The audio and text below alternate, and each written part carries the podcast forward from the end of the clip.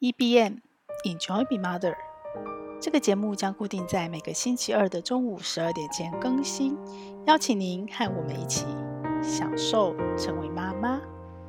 大家好，我是致力于推广 Notion 原子习惯转念转变之书哦，推好多东西哦，快乐又享受的斜杠妈妈平凡妈。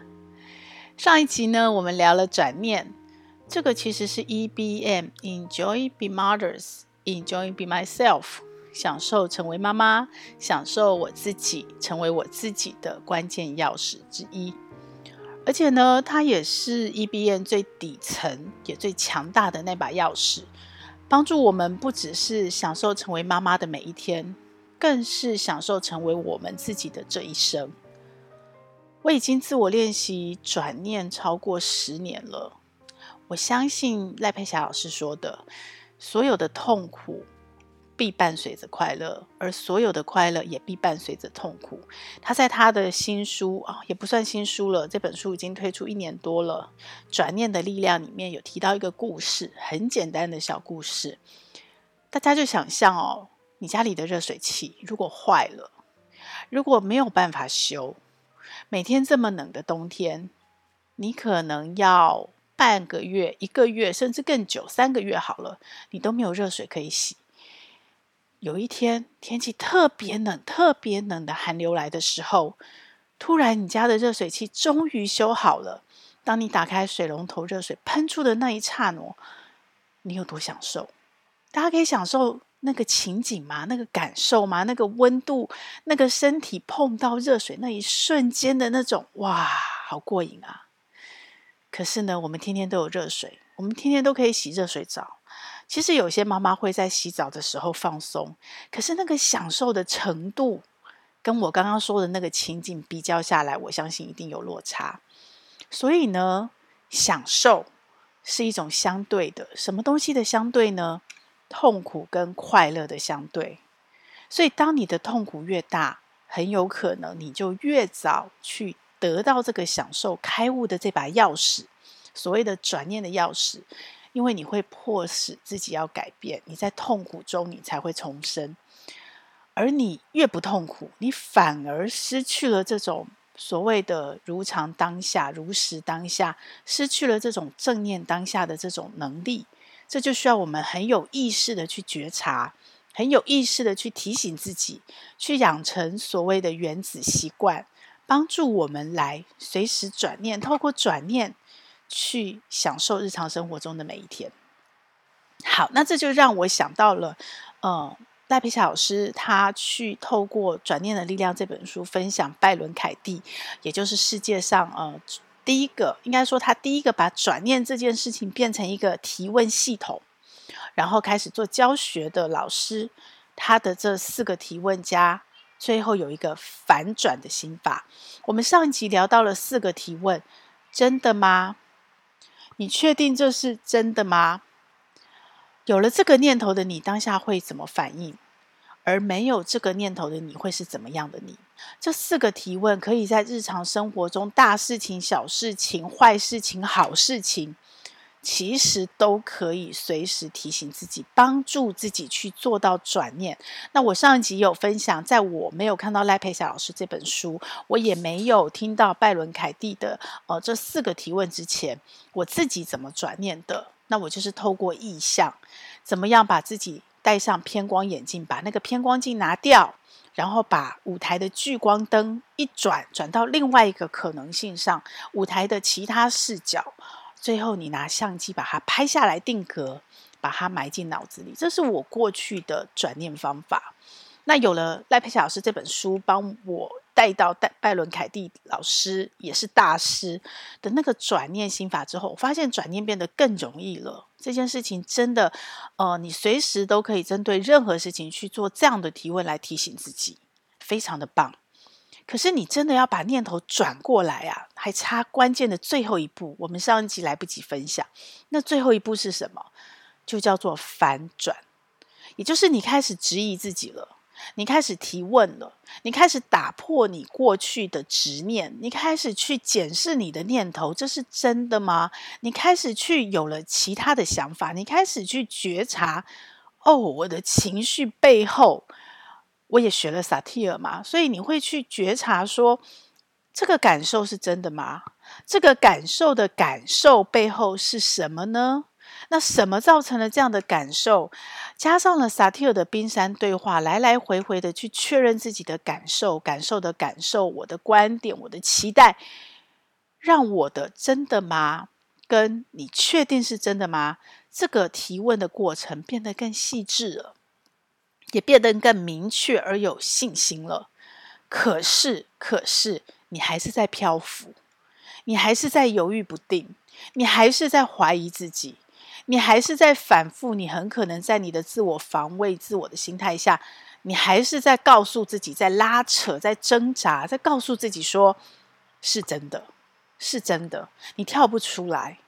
所以最后有一个关键的步骤，我们上一集还来不及分享，我们这一集要跟大家专门谈这件这个关键的步骤是什么呢？是反转。什么叫反转？我有从另外一本书哦，也是正念学派里面的哦，他在更聚焦，叫做 SFBT，也曾经在节目中分享过 SFBT 焦点解决法。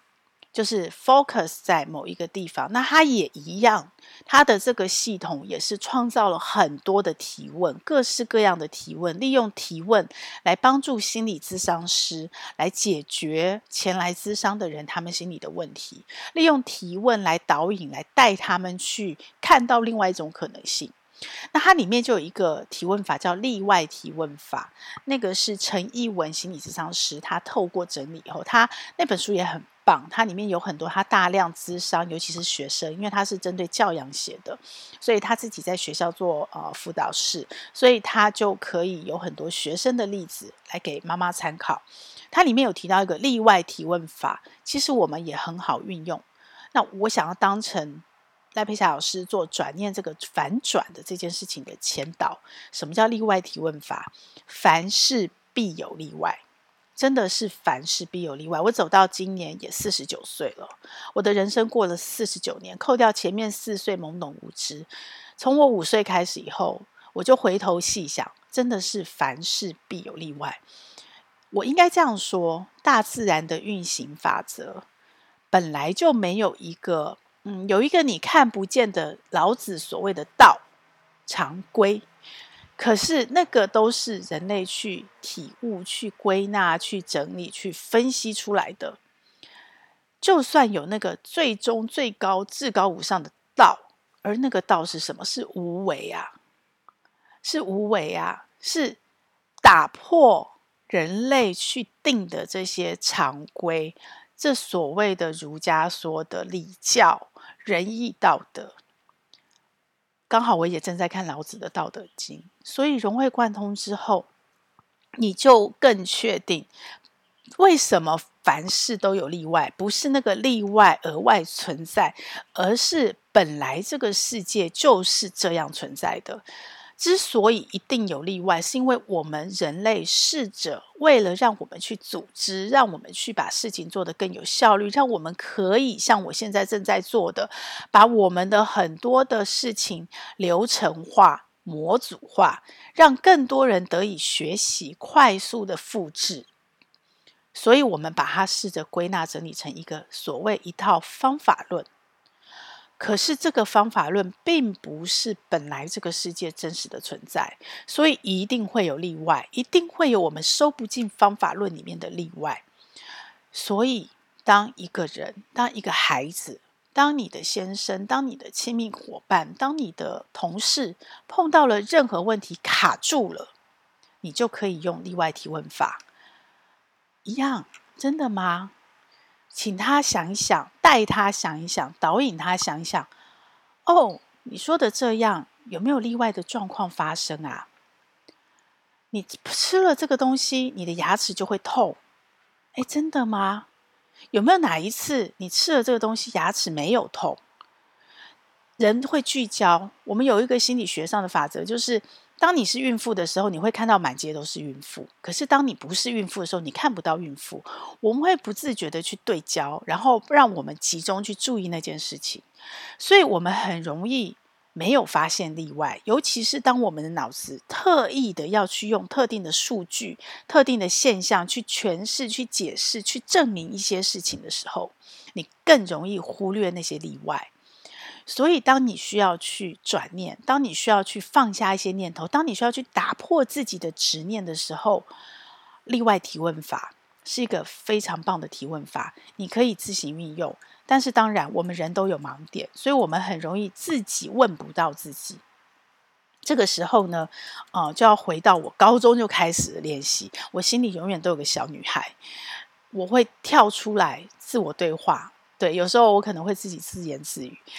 我觉得这是一个很棒的，我自己从高中就开始有的习惯。尤其当我很多事情过不去的时候，如果我都陷在我自己一直想、一直想，我会钻进那个那个所谓的执着里面。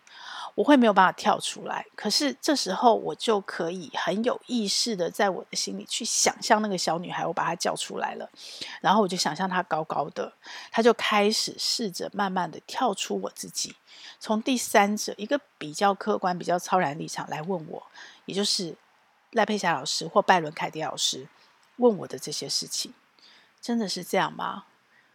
但是坦白说。问句是问句，问了以后，如果你自己跳不出来，你还是跳不出来。我还是这是一个修行的过程，我还是会陷在里面。但至少我提问了，但至少我提问了，我会让自己知道还有可能有别的可能性。只是现在的我，我的修炼还没到那个程度，我的防卫还很强，我没有办法自己跳出来。那当然，随着年岁的增长，这个能力持续在进步。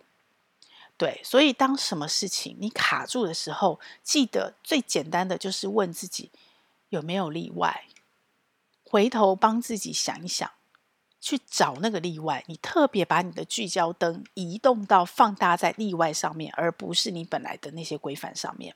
所以回到佩霞老师他的《转念力量》这本书，什么是反转呢？当你有任何的念头，你问自己：真的吗？你确定是真的吗？有这个念头的时候，你会怎么做反应？好，这一步是在帮助自己觉察自己当下，更清楚、有意识地觉察自己被这个念头缠身的时候的自己是什么样子的，去看到自己。接下来他放下，那没有这个念头的时候是怎么样的你？你就可以相对在这个对比下，就像我一开始说的快乐跟痛苦这样的一个对比下。更清楚、更容易的去看到，哦，我被这个念头困住了。这个念头只是一个可能的假象，这是佛家说的。所以，这个念头如果让它飘走，其实还有更多其他的可能。所以，你的同理心、你的了解、你的对自己的爱、对自己的疗愈，才会慢慢的出现。最后，最后，在那个转过来的那个瞬间。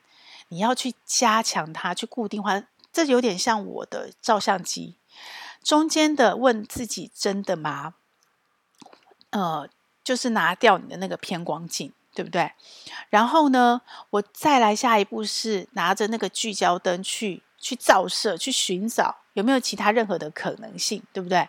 那就是回头来帮助自己想象，有这个念头跟没有这个念头的时候有什么差别。有什么差别？当你把这个差别看清楚了，你就会开始开始怎么样？开始找到其他的可能性，你就开始做反转，你就开始要拿出你的照相机，把你想到的那个反转、那个例外，把它拍下来，定格下来，快门按一下，开始慢慢的把你脑子里的念头赶走，或者是做转换。我举个。确实，大家比较容易发生的例子，在我自己身上，呃，第一个是亲子冲突，尤其到了青少年的时候，那个收东西的亲子冲突更严重。小时候是小孩，可能妈妈会叨念，可能会用一些很多方法。那就像上一次有一集，我跟大家分享，我有学那个显文老师的 STEP 的教养法。小时候我用的很好，可是随着孩子长大，随着你习惯，你就慢慢也忘记了。直到我那一天又拿出那本书再重新复习，哇哦！我就发现很多我现在青少年期跟孩子又起的冲突，其实小时候都遇过，只是我那时候学习，透过学习，我用了方法，我把它转掉了。但是我忘记了，所以我又重新回到那个当下。好，那些小时候就是我的例外了，对不对？就是我的转场了。比方说收东西，小时候孩子的不收东西，你是为了要养成他的习惯，所以我们可能用了很多技巧啊，然后带了很多游戏啊，用了很多的口语啊、话术啊、角色扮演啊，诶，开始让孩子养成收东西的习惯了。但久了，久了，久了，久了，到他青少年，尤其是国中这段时间，呃，我们虽然不是课业至上的父母，但是也不得不妥协。当孩子就是整天到学校七点到学校，晚上补习到十点半才回家的时候，坦白说，我也真心疼，我真的很心疼。我自己工作这样一整天，我也很累，我明白孩子的累，所以你就会开始放水，你就会开始放水，所以有很多习惯就不知不觉小时候习惯到。国中到青少年，又慢慢慢慢的又被打破了，这是人性啊！很多事情是人性，你的习惯没有坚持，即使他养成习惯，他也可能会回到原点。所以呢，我在呃女儿国中的时候，青少年的时候，很容易因为收东西跟他冲突。我相信不止我，很多妈妈都会。明明小时候养成的好习惯会立刻收，现在又没了。他就是会顺手，他可能就是累啊，等一下再收，或他现在正在做某一件事，或者是他就是不会帮你多带一步，把垃圾丢到垃圾桶去，他就会放在他的水槽他最近的地方，甚至于他的水喝完了，杯子喝完了水，他就直接放在他桌子，他不会给你放回去。好，这个时候妈妈怎么办？心情好的时候，我就是自己就叨念着，就帮他收了，因为我会心疼他嘛，我会觉得他没有时间。心情不是很好的时候，我就会念：你待会要收拾什么什么什么什么什么。可是我就忘记了，我有没有在一个最好的时间点念？百分之八十我都在不好的时间点念，就是我看到我就念，但是我没有注意到他现在在做什么事情，对不对？那百分之二十剩下的时候，是我看到他。没有做，而且我一直念，然后我越念，他就越生气，他就越不做。这个时候，我们就会开始有比较严重的亲子冲突。好，那我会怎么想？身为妈妈的我，就会开始觉得这个小孩是故意的，他不收是针对我，他就是针对我，他故意不收，我就会开始有这个负面的情绪进来，然后开始我就会生气，我对他生气。可是呢，我学了萨提尔嘛，所以我就会开始去想：我真的在生气吗？我在对他生气吗？还是对我自己？我开始去解析我自己生气背后是什么。其实我觉得更多是面对青少年期的孩子，妈妈的无力跟自责。好，我的自责起来了。那我有什么期待？我就开始在萨提尔的冰山来回对话。我有什么观点？我的我的执念是什么？这时候我的念头就可以开始越来越明显了。我发现我的念头就是要立刻收，对不对？要立刻收，这才是好习惯。这可能是观点。好，我回到赖佩霞老师，我开始问自己：真的吗？孩子是针对我不收东西吗？是针对我故意不收东西吗？你真的确定吗？他是针对你故意不收，还是他真的在忙？他真的忘记了，只是他的忙在你的眼中不是忙，因为可能他在打电动，可是对他来讲，可能一整天就这段时间在可以打电动，或是这段时间可以放松，所以对他来讲，这件事情是比去收个杯子更重要。可是对你来讲，你不过就是顺手拿了个杯子去，你为什么不做？他不耽误你打电动多少时间，你甚至可以边打边拿着去。所以你们两个有不同的对这件事情的期待跟不同的观点。但是他是针对你吗？你的生气是在针对你？你的念头是他是故意的吗？你真的确定吗？好，我就开始想，那有这个念头的是我如何反应？我就会一直叨念嘛，然后回到。SFBT，只要是无效的方法，就放下它吧，不要再重复了。我就开始提醒自己，无效的叨念，它不会执行。要不然呢，我会怎么做？我就是放弃妥协了。我又帮他收了，好，这会造成一个很不好的结果，就是反正他念一念他就会收，他就更不收，我的下一次就更惨，对不对？所以忍不住帮他收。小时候明明学过啊，孩子小时候明明要坚持不能这么做，但是我会忘记，或者是我因为这个当下情境，我自己也妥协了。好，我开始想，那如果我没有这个念头的时候，我会如何反应？我是怎样的我？就回到他小时候啊，我就等他收这个杯子放在那边，除了碍眼，还有什么问题呢？没有别的问题。我如果收了，是自己把这件事情越搞越糟，这才是我真正的所谓的无力跟无能的自责。可是如果我不收，他找不到杯子，他自然就会去洗杯子，然后再来喝。最坏最坏，他不洗，他直接喝，生病，这个苦果他自己尝。那这个生病会病到很严重吗？会有生命的危险吗？不会啊！我小时候带他的时候，培养习惯的时候，不是这样判断的吗？那为什么现在他青少年的时候，我忘记了？于是我放下了我的念头，我开始反转。最关键的这一步，我要把它定下来。他是针对我吗？他是故意的吗？他有可能是故意的，因为青青少年的孩子，越是这样，他就越故意。可是如果我没有这个念头，我不叨念的时候，他会对我故意吗？诶，似乎不会哦。所以我就开始去找，开始去找例外。很多时候他没有在打电动，他喝完水，他是有可能，他是有这个行为，就是直接去收的。只是他的收可能不是我期待的，从收进去把它洗干净，把它放到杯架上，他就是直接把它收进水槽里。但是他有收。